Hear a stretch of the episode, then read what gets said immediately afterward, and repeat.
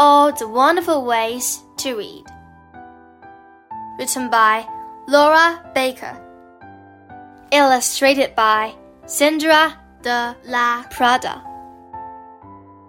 Come snuggle with me, and soon you'll see a world full of magic and things you can be. You've so much ahead to discover indeed.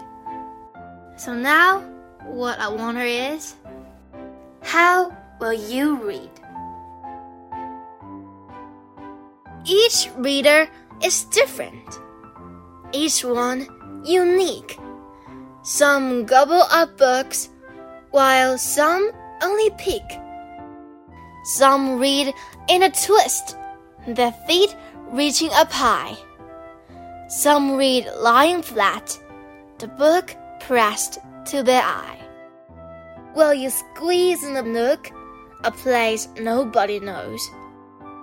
Or stretch with the book, bending round nose to toes? Will you curl up for hours in a bum printed chair? Or wiggle and jiggle, trying there, and there, and there? Will you pore over every word in a hush? Or speed to the end in an almighty rush? Will you squint with a torch, nuzzled in head to head, and snuggle up close with a story for bed?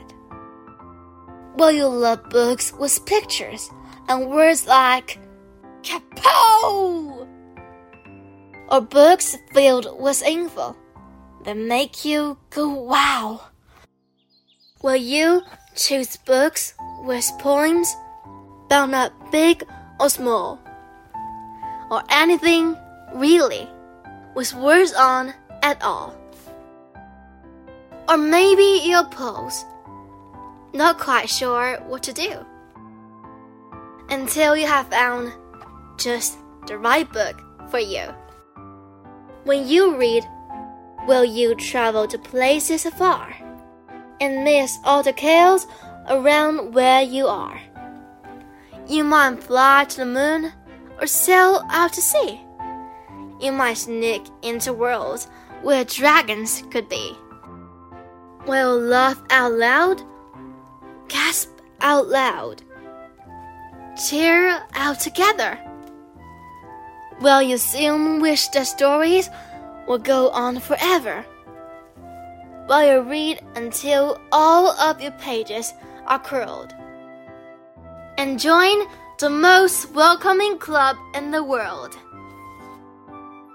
Books take us on journeys that we can all share and give us the power to go anywhere.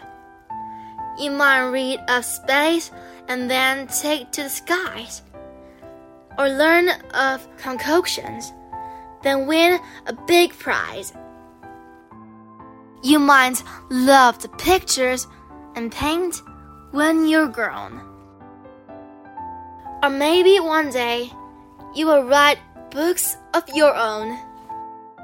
You'll want to discover your own way, I know.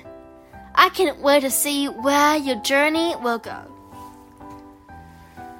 So, no matter just how, a what book, or your speed, what I wish for now is that you love to read.